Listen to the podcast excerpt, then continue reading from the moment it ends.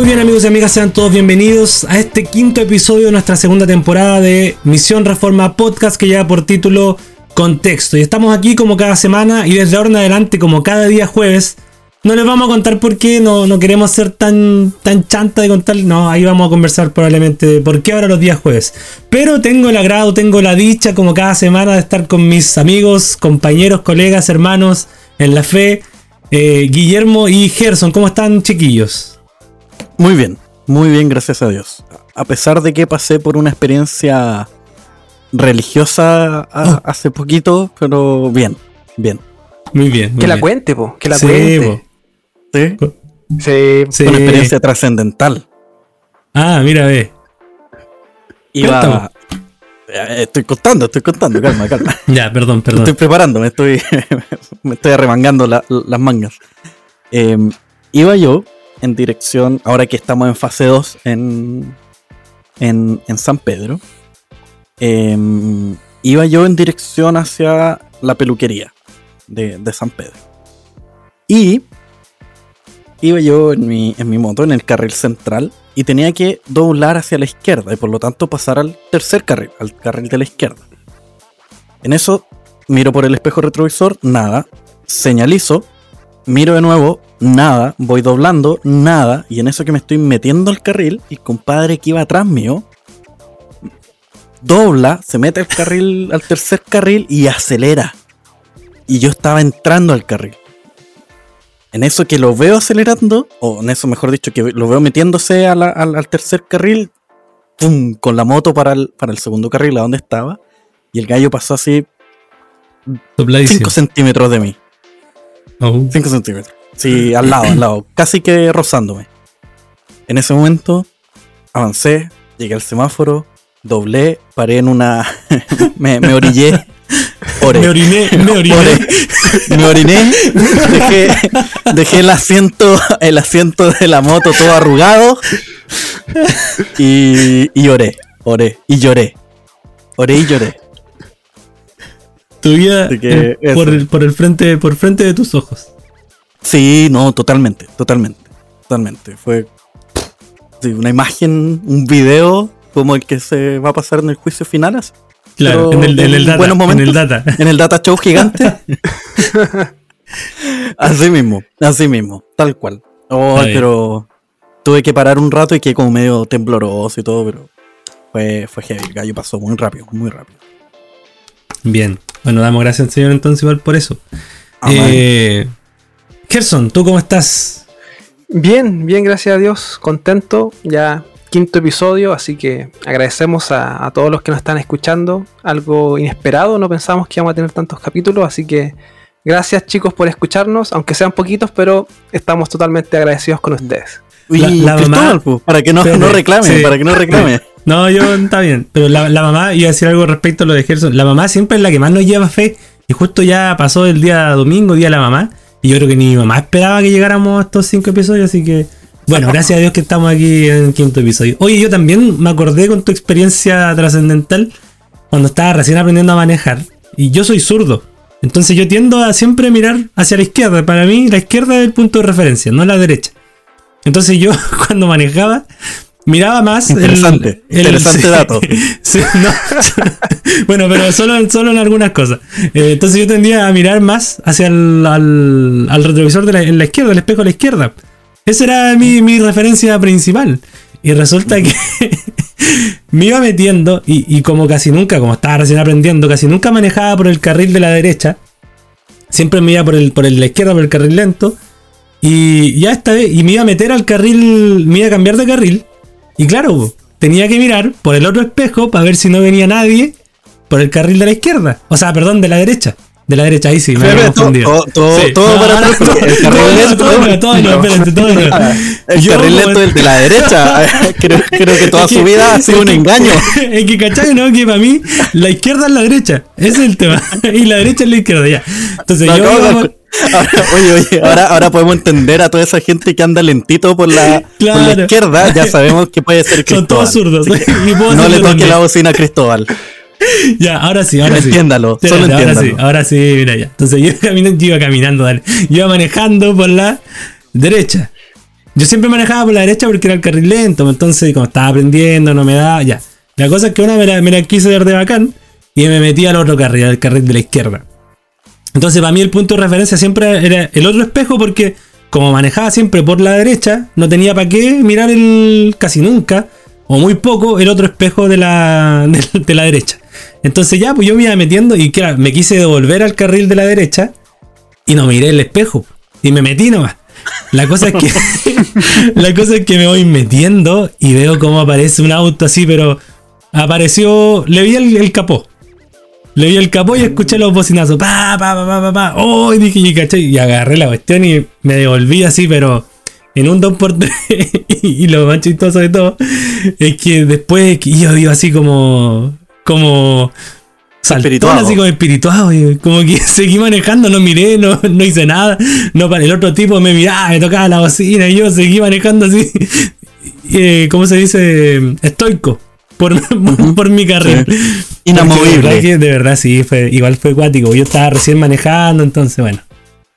Pero eh, estoy bien. La, esa es la verdad, estoy bien. Gracias, gracias a Dios. Sobreviví. ¿Tu familia está familia bien o está bien. Mi familia está bien. No fue culpa mía. No, no fue culpa mía. Entonces, eso, eso. Estamos aquí sobreviviendo con sueño, pero bien gracias al Señor. Oye, ya, ya lo, ya lo dijeron, nuestro quinto episodio ya hemos tocado algunos temas, algunos polémicos, otros, bueno, a lo mejor no tanto, pero, pero dentro de todo y, siempre intentar hacerlo con igual, nosotros somos buenos para echar la talla, pero siempre intentar hacerlo igual con, con un poco de, de seriedad porque es la palabra de Dios, no es cualquier cosa. Y hoy nos toca un tema igual muy interesante, ¿ah? y, y yo creo que es un tema muy y ampliamente difundido dentro del mundo evangélico eh, a nivel no solo latinoamericano, no solo, bueno, no solo chileno, no solo latinoamericano, sino también a nivel en toda América, básicamente. Yo no sé si esto será el mismo fenómeno en Europa, no, no tengo claridad al respecto, pero me imagino y puedo pensar que tal vez sí, pero quizás en menor medida, porque esto está muy ligado a ciertas denominaciones que han tenido mayor crecimiento aquí en Latinoamérica y en América, en, Estados Unidos, América del Norte. No tanto así en, los países de Europa que, bueno, en realidad eh, movimientos cristianos nuevos, por así decirlo, es, es difícil que, sean muy grandes o que tengan mucha influencia. Por el contexto europeo, eh, que obviamente hay mucha más presencia de iglesias eh, históricas, tradicionales, que tampoco ya son muchas, muchas han cerrado, muchas sucumbieron ante el liberalismo teológico. Entonces hay un, un periodo, por así decirlo, algunos lo dicen así, otros son un poco más optimistas, pero un poco de decadencia en ese sentido. Eh, pero que es, y, y son, a mí me gusta llamarlo axiomas, porque siento que son como, como cosas muy aceptadas, eh, como principios muy aceptados y que son como transversales. Es como que ni siquiera se cuestionan. ¿Qué es esto del, del- de que la letra mata? De que la letra mata y, lo- y lo, y do- de dónde se extrae esta, est- esta enseñanza en realidad. Que, que, que a lo mejor incluso hasta algunos lo tienen como por doctrina, así como que eh, es como un principio fundamental de la vida cristiana. Y está en 2 los Corintios capítulo 3, versículo 6. Dice, el cual también nos hizo suficientes como ministros de un nuevo pacto, no de la letra, sino del espíritu, porque la letra mata, pero el espíritu da vida. O el espíritu vivifica, dice Mm. la, la Santísima Reina Valera 1960. ¿Qué opinión tienen ustedes al respecto de esto? Yo sé que a lo mejor estamos en la misma línea, pero, pero quiero escucharlo. Yo en lo personal, incluso que no conozco muchas denominaciones personalmente, eh, que no he estado en cultos de distintas denominaciones, salvo un par de veces. Eh, casi siempre mi experiencia ha sido o católica romana en, el, en, en- en- mi niñez, o protestante, reforma calvinista, eh, presbiteriana De- del pacto. eh, del pacto Ortodoxa. y todo lo demás. Eh, de- desde, desde la conversión. Entonces, aún así, he escuchado este tipo de, de afirmaciones eh, dentro, dentro de la iglesia presbiteriana, dentro de iglesias más tradicionales que, que son generalmente mm, loadas por, por dedicarse, por su dedicación al estudio. Entonces, igual como que es raro, es disonante eso. Entonces, igual marca un poco esa, esa presencia. Esa presencia de esta, este nuevo mantra que estamos tratando, que es esta idea de eh, cómo el conocimiento eh, sería completamente vano y, y casi que mundano y satánico. De hecho. Sí, eh, yo he escuchado esta, esta frase y, y siempre se relaciona cuando hay alguien, algún miembro de la congregación que está, que está estudiando, que está estudiando teología o que está profundizando un poquito más allá en la escritura. Entonces siempre viene este comentario de, cuidado hermano, cuidado, la letra mata. Entonces como que se promueve en cierto sentido una ignorancia teológica. ¿Por qué? Porque la letra mata. Porque, ¿qué es lo que se promueve realmente? Es que el espíritu te va a revelar algo. Entonces, por lo tanto, no te preocupes tú en estudiar, no te preocupes tú en formarte, no te preocupes en estudiar los textos eh, en su contexto, como se llama nuestra serie, sino que Claro. tranquilo, léelo nomás y el espíritu te lo va a revelar. No es necesario que estudies, no es necesario que profundices, sino que tú tranquilo con eso. Y creo yo que es bastante peligroso eso, porque en cierto sentido se promueve también esta ignorancia de la escritura. Mm. Claro. Hay, el- hay un, bueno, un pastor que yo creo que todos nosotros ubicamos, o a lo mejor la mayoría, que es John Piper, que él hace un análisis un poco de la, de la, de la cultura norteamericana, y él dice que hay un sentido antiintelectual. Es como una tendencia dentro de la iglesia cristiana, eh, y no solo la iglesia, también en otros sectores. Pero, pero como un anti-intelectualismo. No es como antes que, por ejemplo, no sé, cuando hablaba un doctor en física, por ejemplo, era como, oh, doctor en física, sí, debe tener algo de, de, de- de base su, opinión. sobre física. Claro, lo vamos a considerar. No, ahora es como que yo lo escuchaba mucho. Ah, da lo mismo que él lo haya dicho. Si yo no estoy de acuerdo, por ejemplo, con eso, no me da lo mismo, no es verdad, etcétera. Bueno, eso también va muy de la mano con, Y- con- y el poco- subjetivismo y todo y otras Sí. cosas. Y es un poco lo que vemos hoy en día en el, en el aspecto político de nuestra nación, de Chile, eh, del mejor país de Chile. Eh, Según una Que- encuesta realizada en Chile.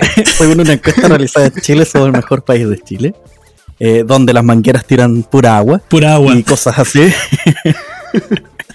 Eh, ya se me fue la idea. Ah, lo vemos en el contexto político de nuestro, de nuestro país, eh, donde pueden haber profesionales eh, estudiosos de una determinada área y el discurso público o político que va a primar no es el profesional del área, sino que es aquel que despierta mayores emociones y se ve mucho con... eh, ¿Cómo se llama este tipo?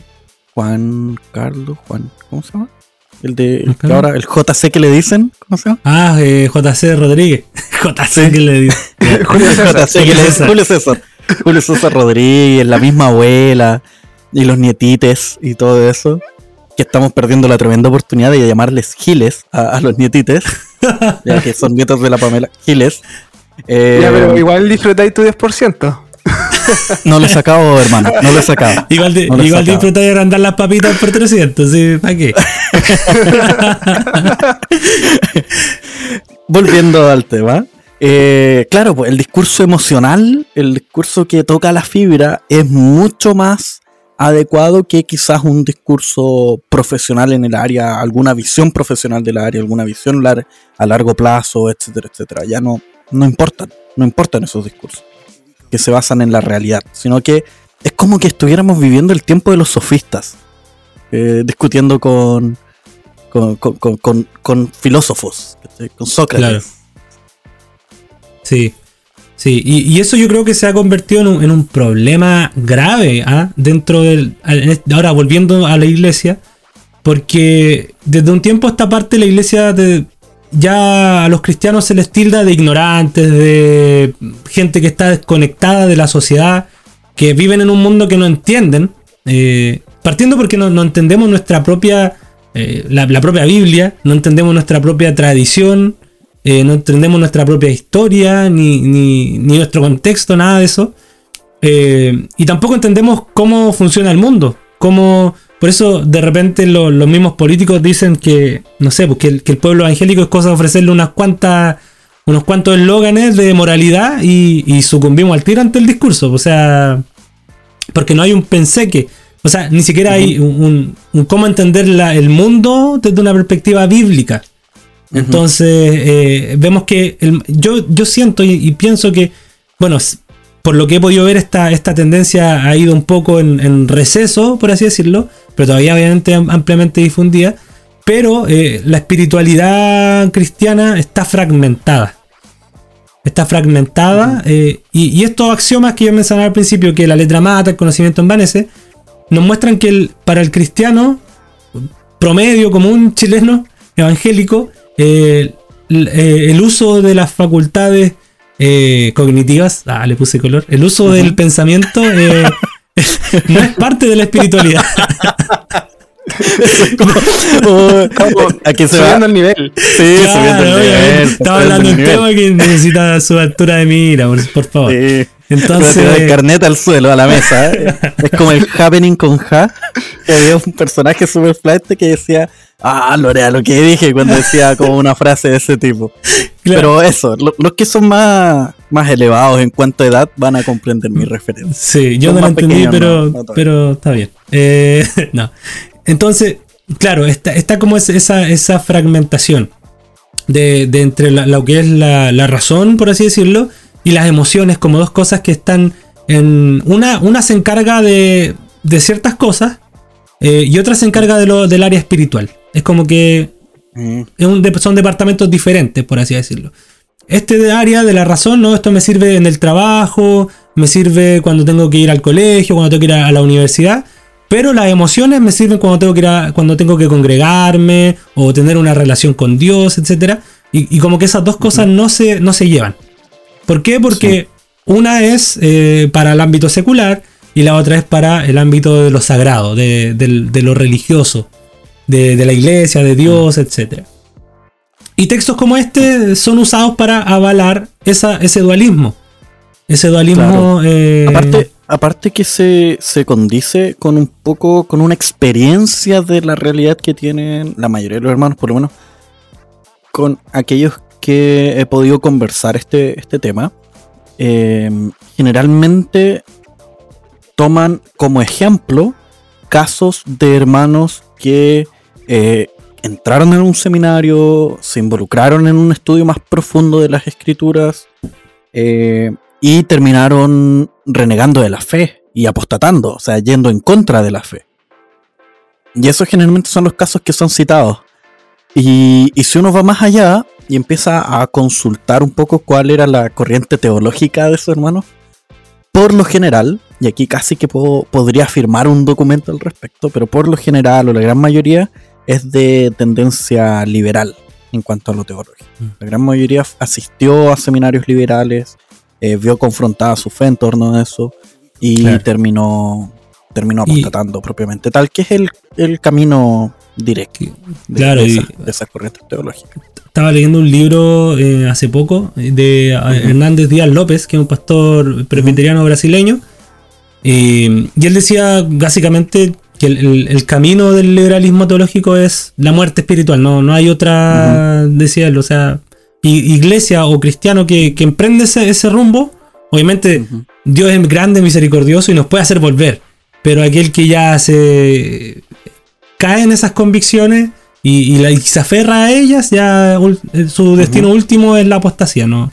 No hay, no hay vuelta, por así decirlo. O sea, siempre puede haber un milagro y que el Señor nos traiga de nuevo a su redil, pero el, liberalismo teológico conduce a, la apostasía. Entonces. Y, y, ahora vendría la pregunta, entonces, qué significaría este texto, cómo, cómo entenderlo correctamente en su contexto. Claro. Y como yo hice la pregunta, no puedo responder. Así que la dejo ahí para alguno de ustedes. No sé si Gerson quieres decir algo tú antes o, o me tiráis el pase a mí. Eh, te voy a dar el pase a ti, pero mientras la piensas, o sea, mientras piensas la, respuesta, se me venía a la mente también esta, estas páginas que a veces uno se encuentra en, en Facebook, por ejemplo, donde hacen humor, a veces humor cruel, con respecto a otras denominaciones. No estoy diciendo que sean liberales, pero a veces eso tampoco nos ayuda mucho, porque por lo general eh, los que están detrás de esas páginas son compadres que han estudiado. Entonces a veces eh, no muestran ese amor o lo muestran de mala manera hacia otro hermano y en vez de edificar terminan eh, no sé, causando daño y mucha gente ataca también a ellos, porque son, Claro. ah, estos son los que estudian, se creen superiores y ya el conocimiento los envaneció totalmente. Entonces creo yo que también tenemos que ver toda esa, eh, esa arista. Ujú. Claro. Sí, sí, sí, sí. Y, y de cierta forma, eh, yo creo que, que hay que ser. A ver, ¿cómo, cómo decirlo? Pero yo sí creo que en cierto sentido el conocimiento puede causar esa vanidad, por así decirlo, o envanecer de alguna otra forma a cierta persona. No en el sentido de que el conocimiento, Siri, ¿quieres el decir? conocimiento en sí mismo. Siri, ¿por qué me hablas cuando estoy grabando el podcast? El conocimiento en sí mismo eh, puede. me- que me habla del reloj más encima. O sea, yo de repente hablo y la Siri se mete, de repente me reza, estoy en, en la pega, hablando con mis compañeros en el computador y de repente Siri mete ahí su. Pero está bien, es parte de. Hablando Eh, de cosas que envanecen, hablando de cosas que Claro. envanecen, continuemos con el podcast. eh, como les decía, eh, claro, yo, yo creo que no el, co- el conocimiento en sí mismo no envanece. Enviado desde sí- mi iPhone. Claro, enviado desde mi iPad. Enviado desde mi Eh, iPhone. Eh, pero sí, si, le- si se le da un mal uso al conocimiento, sí puede eh, en- envanecer de cierta forma o causar orgullo, soberbia, etc.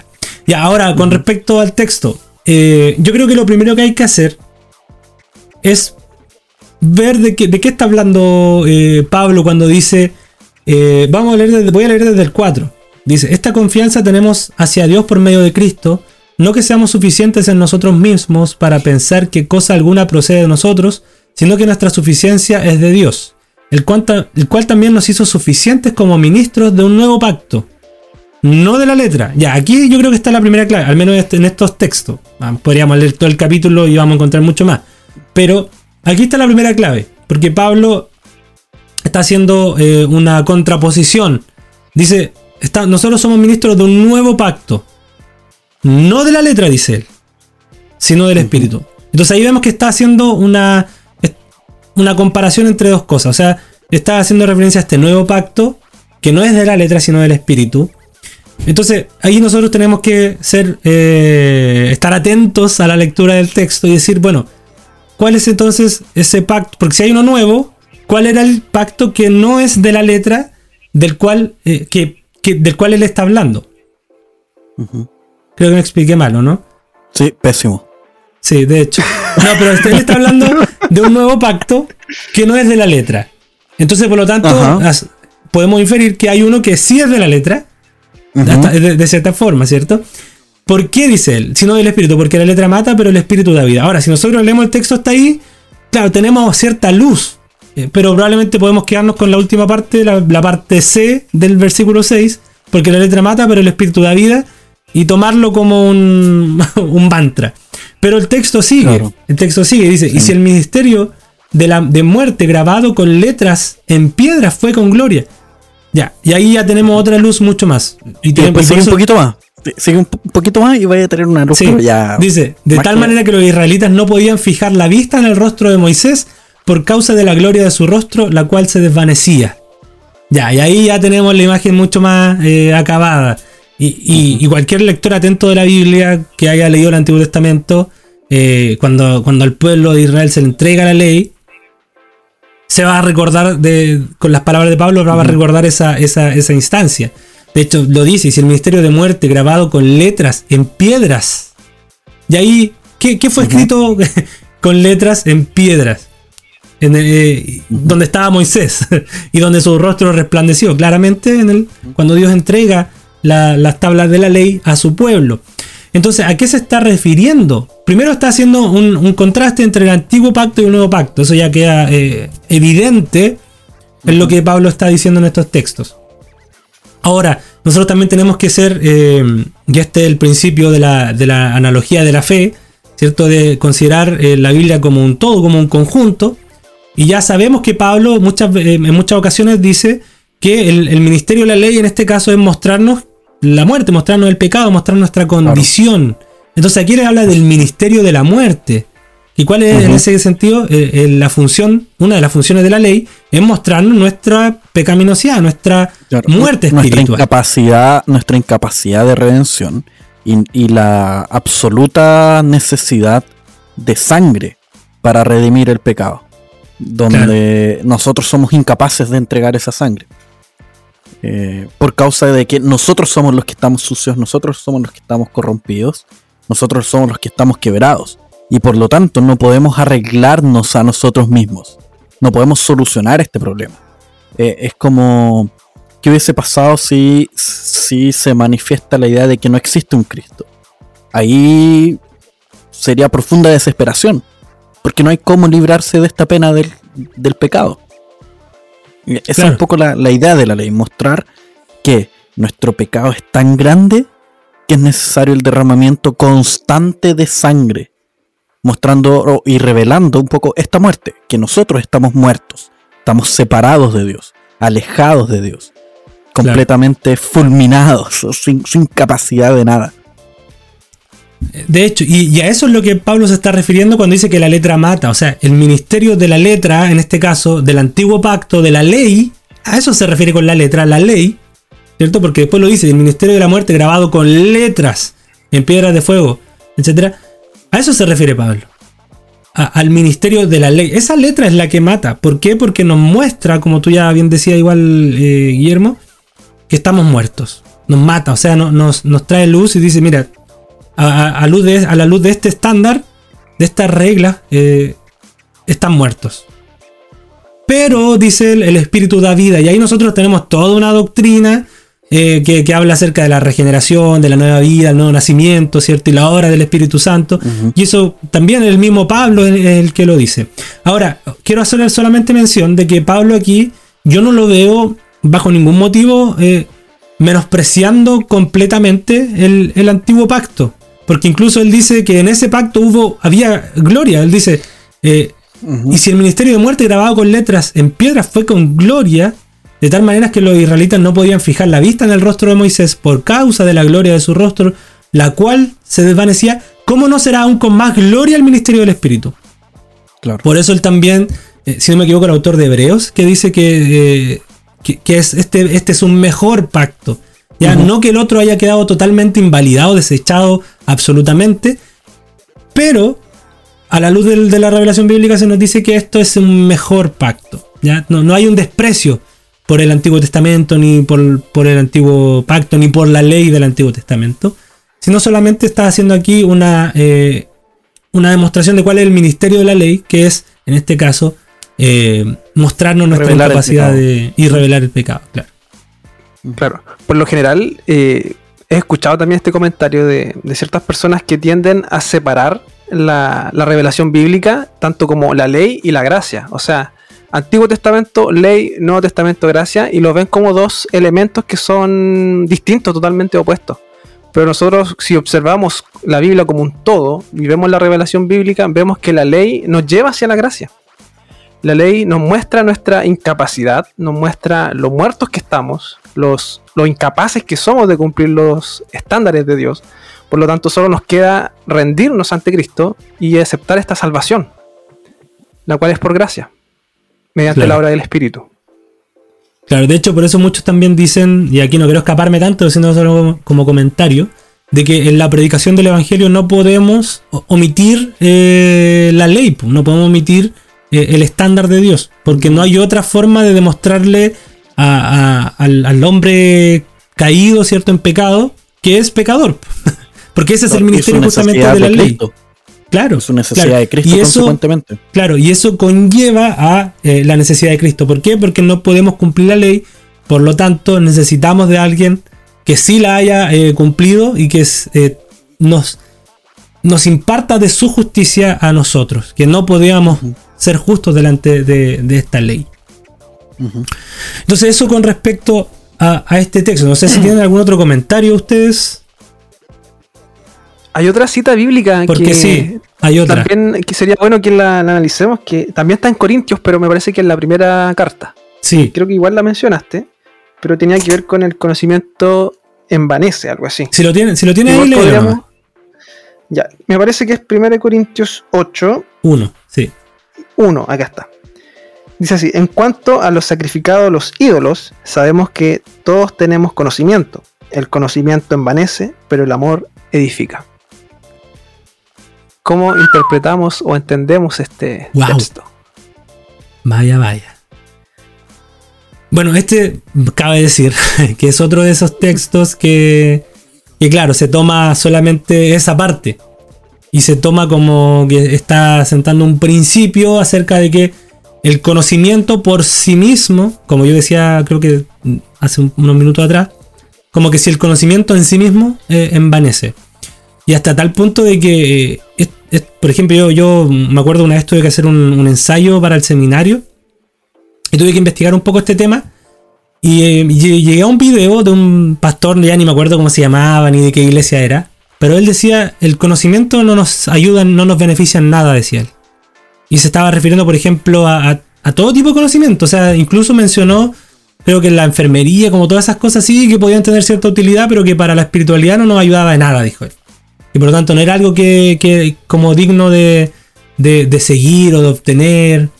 De hecho, en muchas iglesias se alienta a los cristianos como a dejar su estudio y dedicarse solamente a servir al Señor, porque eso es lo que realmente importa. Como si el conocimiento tanto eh, eh, académico, profesional, de una carrera, y el conocimiento bíblico en realidad lo único que van a hacer es apagar tu fe y no va a poder servir realmente al Señor con eso. Pero yo creo que el texto dice algo totalmente contrario y está en un contexto en que está hablando de otro asunto, no está hablando del conocimiento propiamente tal, como eh, uso de la, razón para desentrañar ciertas verdades o qué sé yo, o las facultades cognitivas como dije delante, sin querer, sin querer sonar eh, estrambótico. Ahora no sé qué va a decir tú, Guillermo, te tiro el pase de, de Taquito. No, yo no voy a decir nada, en verdad. Chuta, estamos mal, po. Estamos mal. Me pillaste justo ahí. Me, pillaste, pero eh, mal parado, me pillaste a contrapié. A contrapié. Envanecido. No, es que me, me, colapsó el pastor que nombraste, como que quedé mal, quedé mal. Porque en, primera instancia, eh, un poco respondiendo al pastor antes de hablar sobre el texto en sí, que quería darle otra, otra mirada antes, mirarlo de nuevo. Em, el conocimiento de las cosas, de los elementos de la realidad, por así decirlo, en estricto rigor son revelación de Dios. Y al momento que una persona se encuentra con esta revelación, siendo un no creyente, hablemos de no creyente, aún así se está encontrando con esa revelación de Dios y por lo tanto siendo partícipe de esta gracia que denominamos gracia común, en el caso de él, que, sirve como freno de la maldad en pro de los escogidos de Dios. Entonces sí sirve, en ese sentido sí sirve, es revelación de Dios. Lamentablemente, como él es un ser caído y tiene todos los efectos no éticos o los efectos en su nus, en su cabeza, no los efectos de Noé, los efectos de su cabecita, del pecado, los efectos del pecado en su cabeza, eh, lo que hace es adorar a las, a las criaturas antes que al creador, a través de esos conocimientos. Busca la gloria para sí, o la gloria para el árbol, o la gloria para lo que sea, menos para Dios. Ese es el, problema. Pero en estricto rigor, ese conocimiento sí, sí sirve como gracia común. Por otro lado, si es un creyente el que busca ese conocimiento de comprender cómo funciona la enfermería, comprender cómo funciona la ingeniería, comprender cómo funciona todo lo demás, él está viviendo el mundo de Dios y está conociendo las reglas que Dios ha dado a ese mundo. Y por lo tanto está, está conociendo atributos de Dios. Y está aprendiendo a amar más a Dios también. Obviamente eso en, alianza con la palabra de Dios. Está más que claro. Em, puesto que ese es el manual para comprender este mundo de Dios. Entonces, sirve para un creyente aún más, aún más es una actividad completamente espiritual, o sea, dividir ese, ese, hacer ese tipo de división de, no, mira, ese tipo de conocimiento eh, no, no, presta, no sirve, no, no, no debería ser buscado, es casi como un platonismo, en verdad, no, no es un cristianismo. El cristianismo entiende que sobre cada centímetro que existe en la tierra, Cristo clama, es mío, esto es mío, me pertenece a mí. Y por lo tanto, el que yo busque conocer aquello que pertenece a Cristo, estoy cumpliendo los mandatos dados por Dios a, toda la humanidad de cultivar el huerto del Edén. Estamos desarrollando las potencialidades de la creación.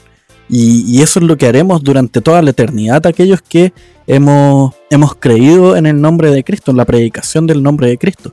Y, empezamos a vivir ahora ya como si ya estuviéramos viviendo en esa, en esa nueva tierra y nuevo cielo, de- desarrollando estas potencialidades, cultivando el huerto.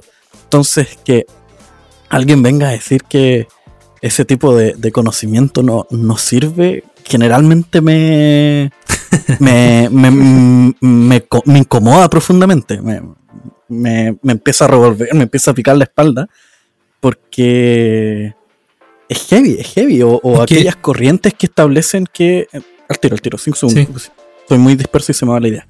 Eh, aquellas corrientes que establecen que un cristiano. eh, el, el estudiar es menos espiritual. El estudiar las cosas, la palabra de Dios o lo que sea, es un acto no espiritual. No es una forma de devoción. Eso también me, me, me enerva profundamente. No, me, me hace arder la sangre. eh, me hierve la sangre. Porque, porque es un acto profundamente espiritual. Todo Ah. lo que nosotros hacemos es profundamente espiritual. Porque lo hacemos delante de Dios. Delante del rostro de Dios. Entonces, el, estudiar la palabra de Dios, y creo que es John Piper quien también eh, eh, dice esto en su libro Piense, él habla al, respecto de esto, como eh, el acto de, él mostraba la dificultad como el acto de estudiar algo, estudiar la palabra de Dios, él, él lo hacía sentir como que no estuviera desarrollando una, una devoción, una devoción personal. Pero poco a poco fue comprendiendo que sí, que era un acto profundamente devocional, descubrir nuevas verdades en la palabra de Dios, descubrir nuevas cosas en la palabra de Dios, era profundamente devocional también. Entonces, y ese conocimiento que, que- que levanta nuestro corazón, que lo hace arder por conocer nuevas cositas del plan de Dios, es pero sensacional. Que. Sí, po. Y por mientras ustedes hablan, yo voy a leer el texto. Ya, y, y como lo que yo iba a decir es que, claro, este, este dualismo justamente, o, o esta eh, pobre comprensión de lo que en realidad tenemos que hacer aquí en la Tierra, parte a raíz de el no querer y pensar que el conocimiento bíblico, que el estudiar la Biblia, va a envanecer la fe, porque eh, todo lo que aquí estamos hablando en realidad tiene sustento en la escritura, o sea, el mandato cultural, eh, siempre se habla de que desde la teología sistemática, ¿cierto? Que el hombre tiene tres mandatos, o sea, el social, cultural y espiritual. Y el cultural no tiene que ver con la agricultura exclusivamente, no es como que cuando yo le dijo a Adán que labrara el huerto, no, se- no estaba eh, refiriéndose solamente a esa eh, tarea, ya, sino que nosotros lo podemos ver desde una, desde una perspectiva mucho más amplia, como el cul- el cultivar el huerto, eh, hacer cultura básicamente. Desarrollar, como tú decías, Guillermo, las potencialidades de, la- creación. y, es lo que la humanidad ha hecho y es lo que naturalmente hacemos. Tra- trabajamos para eso, estudiamos para eso, eh, hacemos negocios con ese fin. A lo mejor oculto muchas veces, probablemente, o, o por inercia. Pero eh, ya cualquier cosa que hacemos, cualquier cosa que...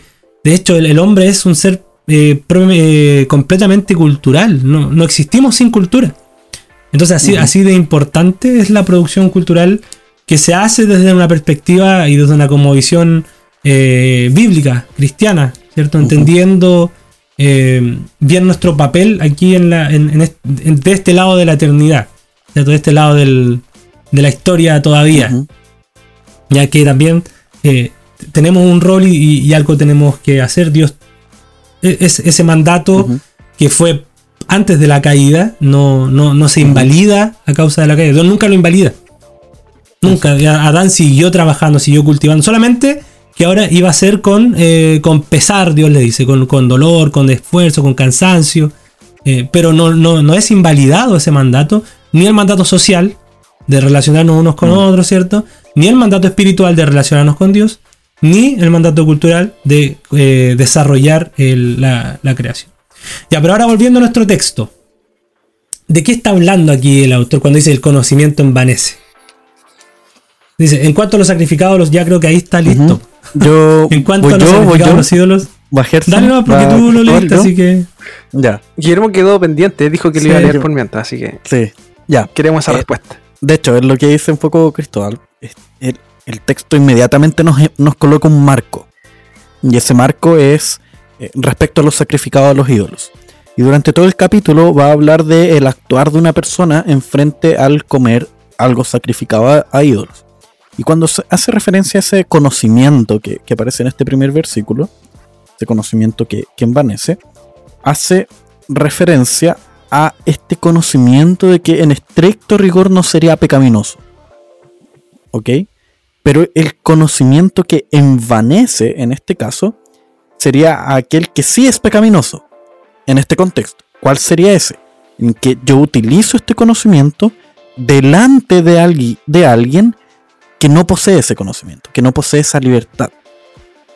Y, y lo utilizo, por ejemplo, en este caso él dice, eh, en el versículo 12, perdón, 11. Asimismo, por el conocimiento tuyo se perderá el débil, un hermano por quien Cristo murió. De esta manera, pecando contra los hermanos e hiriendo sus débiles conciencias contra Cristo, está pecando. Haciendo referencia a, una situación en la cual estoy yo, digamos que yo entiendo que este comer a ídolos no, no era problema, no había ningún problema, era simplemente hora y come nomás y chao. Eh, no, no, hay drama, no hay, no hay un tema pecaminoso de por medio. Pero si yo estaba delante de un hermano que no tenía un conocimiento más profundo de esta verdad y entendía que comer cosas sacrificadas a ídolos era pecaminoso, y yo aún así lo hacía, entonces yo el problema mío era que yo no estaba teniendo amor para con ese hermano. Y por lo tanto llevándolo a caer. Y ese era el conflicto que se está desarrollando. Y ese es el conocimiento que envanece cuando este conocimiento no está alineado con el amor por aquellos hermanos que han sido lavados por la sangre del cordero.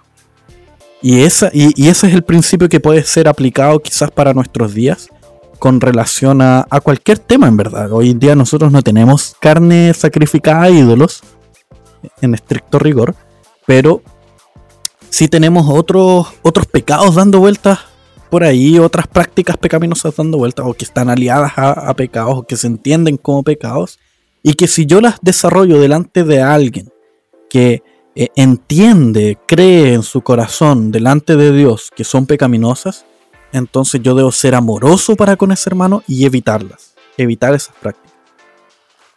Claro.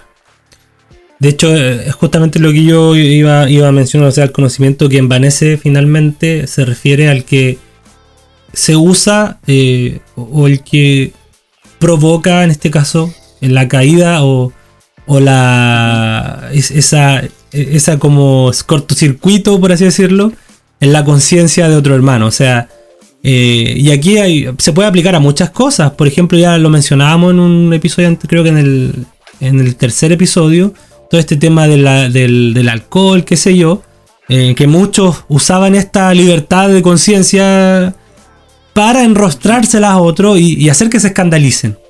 Entonces ahí ya estamos hablando de un conocimiento que, envanece, aplicando el pasaje a, esa situación. ¿ya? Pero aquí estrictamente el pasaje está hablando, claro, acerca de si se podía o no comer la carne sacrificada a los ídolos. No se está refiriendo a leer la Biblia, a estudiarla, a comprar un libro de teología y leerlo, o a entrar al seminario, ni nada de esas cosas.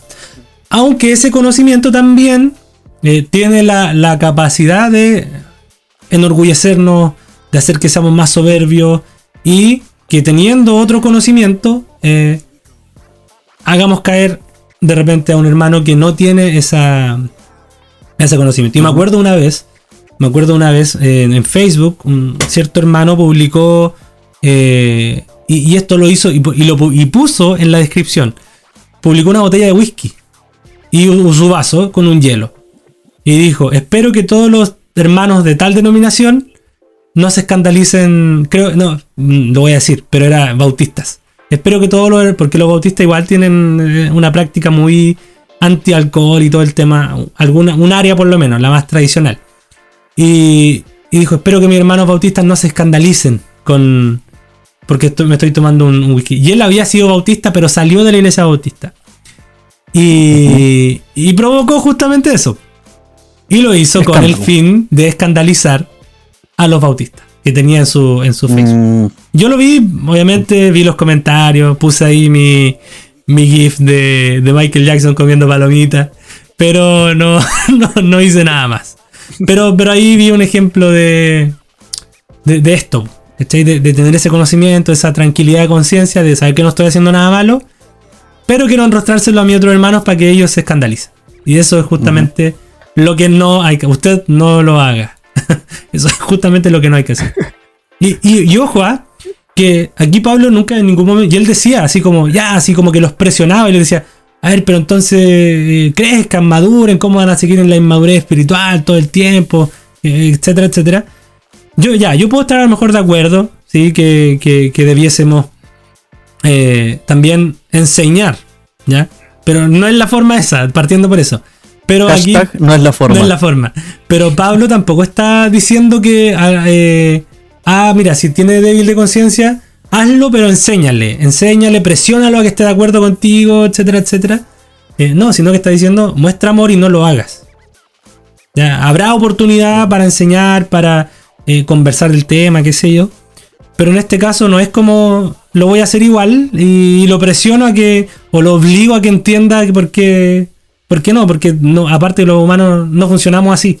Eh, cuando tenemos algo arraigado en, nuestra, en, en nuestro sistema de pensamiento, no cambia como así como de un minuto a otro. Probablemente en algunas cosas sí, pero en otras, muchas, eh, no. Así que eso respecto a este texto. No sé si Gerson iba a decir algo más.